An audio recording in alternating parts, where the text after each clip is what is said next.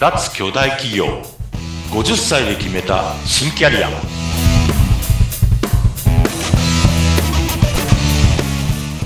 皆さんこんにちは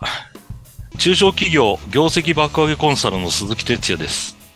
今日もよろしくお願いしますはい、よろしくお願いいたします。お相手はフリーアナウンサー、うなみくよです。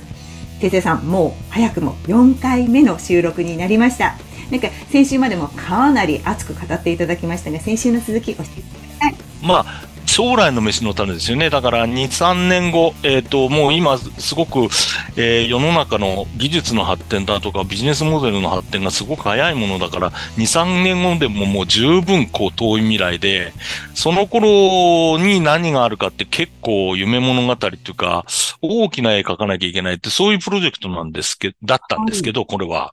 そういうことばっかりじゃなくて、こう目の前のどうしようかみたいなプロジェクトももちろんいっぱいやってまして、そもそもサービス開発の仕事をやってたので、目の前にいる、えー協業相手、協業ってあの、コラボレーションの方ですね。はいえっ、と、コンペティションじゃなくて、えっ、と、一緒にご協力してサービスを作り上げる、えーまあ、パートナー企業の人たちと、えー条件面が折り合わないのをどうしていくだとか、そういいうドロドロした話も一緒にやってたわけですよ。それこそ、うんって会社は割とその、ものすごく、こう、えー大きな会社なので、その会社と会社の付き合いっていうのがもう、なんていうか、交物関係なんですよね、基本の感覚が。要は、えーあなたは出入りの業者っていう扱いをしちゃうわけですよ。これは、その、まあ、会社の、えっ、と、サービスを使っている会員様に、えっ、と、まあ、通信の会社だったんでね、うんえーオンデマンドのビデオのストリーミングの配信のサービスとかを提供してたんですよ、当時ね。そうすると、その、コンテンツを流す人たちっていうのは我々のパートナーになるわけですね。私どものそのお客様である、えーサブスクライバー、えー加入者の方々に、そういうパートナー企業、コンテンツを持っているパートナー企業の方と一緒に、そのコンテンツを流すプラットフォームを、うんっていう会社がご提供すると。そういう感じですよね。だからそこの認証とか課金とか、えーの、えープラットフォームをご提供して、まあ、えー会員様にお使いいただきながら、えーコンテンツプロバイダーの皆様にも、会員様に自分のコンテンツをこう、セキュアな環境で、えーご提供するというようなことをやってるので、どうしてもこう、えー一緒に足並み揃えて出さないといけないっていうことがいっぱいありますし、逆に、えっ、と、ここはこうしてほしいみたいな条件面では結構細かいつばぜり合いなんかもあるんですけど、はい。これ、でも、まあ、最終的にエンドユーザーの、えっ、と、加入者の方から見ると、その、一緒にサービスを提供している仲間であるはずなので、まあ、イコールパートナーシップなんですよね。で、はいこういう感覚をね、うんっていう会社の人たちは全然持ってないんですよ。その前の、わ、私なんかより、あの、えー古いさ層の人たちって。うん、で。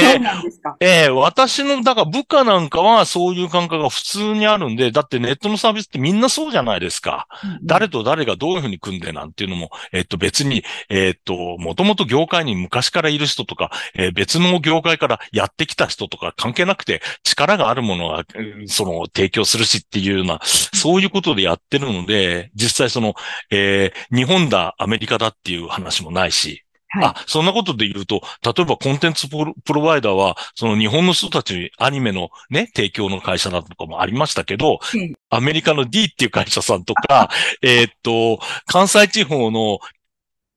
T 歌劇団の方とか、いろんな人がいるわけですよ。で、それはやっぱりイコールパートナーシップでやらなきゃいけないっていう感覚を、やっぱり自分が持ってたのは本当に今になってとても役立ってるなって、そういう感じがしますね。うーん。なんかそういうなんか裏側の事情もこう鑑みながら、でも上手にやっていかなきゃいけないですね。もちん。ろんそうです。もちろんそうです。その、だって、えー一緒にどっちが欠けてもサービスが成り立たないので、そうそうそう。その調整役も大変だったんじゃないですか？ものすごい大変ですよそ。こが大変なんだ。そういうはいはいのを、えいえその、現場のマネージャーとして回していくっていうのが、そのサービス開発の、だから、まあ、プロダクトオーナーっていう感じですけど、要はサービス開発、サービスを、えー提供してるそのサービスの、まあ、オーナーですよね。サービスを、えー最終的に、えー品質を担保して、ご提供する責任を全部負うものとしては、そのパートナーシップを、えー協業の、えーまあ、まあ、会社側のお客さんですよね。その会社側のお客さんとし一緒に提供するっていうのに気を使うのは、ごくごく当たり前の話で、うん私どもはただのプラットフォームなので、はい。あ、だから、難しい言い方すると B2B2C のプラットフォームの真ん中の B が、んっていう会社だっていうことですよね。で、C の方々に B は提供するんだけど、B の提供する中身は、もう一個向こう側の B のコンテンツプロバイダーの、えーパートナーの企業様に出していただいてるはい。そういうことですよね。そのやっぱ調整がね、一番大変なんじゃないかと思いますけど、やっぱりその、はね、あの、鈴木さんの上にいた方たちは、もう全く、あの、独占じゃないですけど、自分たちでやってきたっていう自分もございますでしょうし、でも、また、他社さんとそのコンテンツをこういただいて、それを流していただくっていう間に入るのはやっぱり大変なんだろうなと思います。その辺も、哲也さんは何か工夫されてたことあるんですか？いや、工夫も何も、とにかくそういう感覚でね、その会社の方針ですとか、えっ、と、うん偉い人たちっていうか、まあ、あの、おじいさんたち、おじさんたちは、あの、あいつらは業種なんだからっていうような、えっ、と、感覚で、えー無理難題な条件を飲ませろというわけですよ。だけど、飲みはしないわけですよそうそう、飲みはしないわけですよ。で、そこは、いやいや、あえてこう言ってますよと。うんいやいや、う信用しないんだったら、じゃあ交渉のやむって、立ってください。私にその権限ないんですって言って、もう、偉い人をどんどん引きずり出すってことをやってました。ああ、いいですね、いいですね。そうするとね、わかるわけですよ。いや、私がね、いくら言ってもね、お前なんか外の人間に感化されやがってみたいな話に なっちゃって、いやいや、いや、そうじゃなくて世の中がそうなってるんだっていう話を、いや、ほん、嘘だと思ったら、向こうの部長も、えっ、と、引きずり出すんで、あなたも出てくださいってっててました。ください。そこで対面してお話ししてください。はい、そうです。同じ、その、えっと、えーそのタイトルは揃えるから、うん向こうのそういう人と、えー直接お話になってください。それすごく素晴らしいですね。うんそうするとね、嫌顔にも、いやそれ逃げるわけいかないので、ねこんな野郎と思われてたと思いますけど、まあはい仕事は進みますよね。そういう感じですね。でもこういう仕事の仕方は、うん大企業にいて身につけられたのは本当に幸せだったと思います。そうですよね。やっぱいろんな。だから相手のね、会社の人たちには相当、あのー重宝がられたっていうか、お前、この会社に行って、そんだけ調整するのすげえなっていうふうには言ってもらったりはしましたね。うん。いや、そこが多分本当に、なんだろう、こう、出世していかれる方ってなんか上手になんか折 り立てながらで、やるところを、もうあえてそこを引っ張り出して、いや、じゃあやってくださいよっていう形で盛り立ててやってくだ、やってきたっていうね、時期だと思うんですよね。ここに自分の戦略があったかっていうと、そんなことじゃなくて仕事を進めるためにやむなくやってただけなんですけど、でもそのやり方が、やっぱりその今のコンサルでも並走するスタイルみたいなことに多分繋がってるのはそこだと思いますし、うん。やっぱりあの、どっちが上とか下とかじゃなくて一緒にやろうよっていう感覚はすごく、えー大きな企業の中にいながら身につけられたなっていうふうには思ってますね。いや、はいそういう感覚をでもね、多分欲しているというか、わからないから、あの、じゃあ実際にやってこられた鈴木さんが、哲也さんが、こうしたらいいよっていうのは、やっぱり、やろうと思っても新しいことって人って怖いからできないけど、経験してきたから、哲也さんがいや、そこをあえて言ってみましょうみたいな風に、僕こうやってやってきたんで大丈夫ですって言って背中をこう押してあげることで、なんかみんな安心するんじゃないかなって聞いてて思いましたね。そうですね。あのーやっぱりみんな知らないことばっかりなんですよ。あの今の話はかなりその地道なね、目の前にある、まあ、ある意味、えー競合であり競合ですよね。コラボレーションの相手でもあり、でも、えっ、と、上限面、条件面では本当にせめぎ合うようなこともあるような人たちとの交渉事なんですけど、えーっと、そういうことばっかりじゃなくて、やっぱり新しい市場を一緒に作っていこうぜっていうところもあるわけですよね。今までそんなことをやったことがないサービスっていうのを、えー切り開いていく。あの、先週の、あの、配信でおお話ししたそのシリコンバレーの連中と付き合ってた話と別にですね、また別のシリコンバレーの、あの、ベンチャーキャピタル VC の連中と、えー、やっぱり新しい、あの、コラボレーションができないかみたいな、そういう別のプロジェクトもやらされたことありますね。そうですか。ええそれで、その面白そうな、えーっと、まあ、ベンチャーを100社ぐらいリストアップしてくれて、それを、えーっと、まず、紙の上で審査して10社とか20社に減らして、この、これを、じゃあ来週とか再来週にそっち行くから、その1週間に全部ミーティング入れてくれっつって、バーっとミーティング入れて、それで、み、面接して話をした中で、やっぱり有望そうじゃないっていうのを最終的に見極めて、2社とか3社に。えっ、と、絞り込んで、それでその2社と3社は、えー日本に帰ってきてもずっとこう、コンタクトしながら、えー会社の中では若手集めて5時以降に全然本務と関係ない人たちで、それを、えー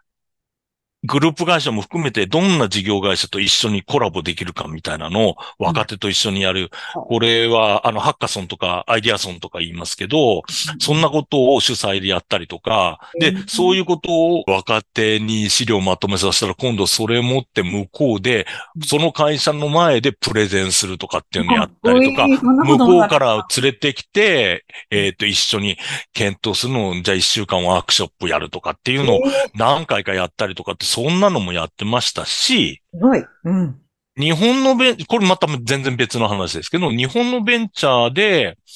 そのベンチャーのなんかこうメンターみたいなこともやったことあります。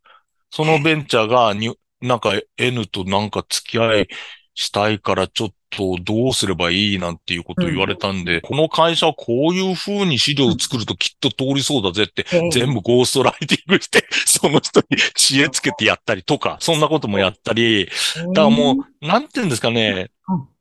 きにやってましたね。そうですね。なんか聞いてると、社内だけじゃなくて、もうガンガン自分で好きなアイディアを凝らして、なんか、いやいやじゃない、楽しみながらね、鈴木さん仕事されてるから、やっぱ見てても、きっと私がもし部下だとしたら、面白いことしてるな、鈴木さん、哲也さん、今日何やるのかなって期待して、多分みんなこうやってポカーンって口開けて、次何、何するんですか？みたいな感じで言ってたんじゃないかなって今想像ができますけど、なんかその辺の話とか面白そうですね、哲也さん。そうですね。そういうことで言うと、まあ部下はいな、まあ、実際に自分のその組織的にきちんと、こう固定的に、あの、部下がいてそれをやってたんじゃなかったんで、かなり謎な、な、謎な管理職、その1みたいな。完全に、うん、そう。うん、思まあ。会社の中で一番こう、ふらふらしてる、どこまで行ったね、みたいな。謎の人みたいな。ね、みたいな。そう。さん今日どこ行くんだろうねって、なんかまた話持ってくるよ、きっと、みたいにきっと言われてたと思うんですけど、いや、その辺の話でもまた次週ちょっと、もう少し、いっぱい、掘れば掘るほど出てくるから、まあそうですね。だろうってだからやっぱり、あのーまあ、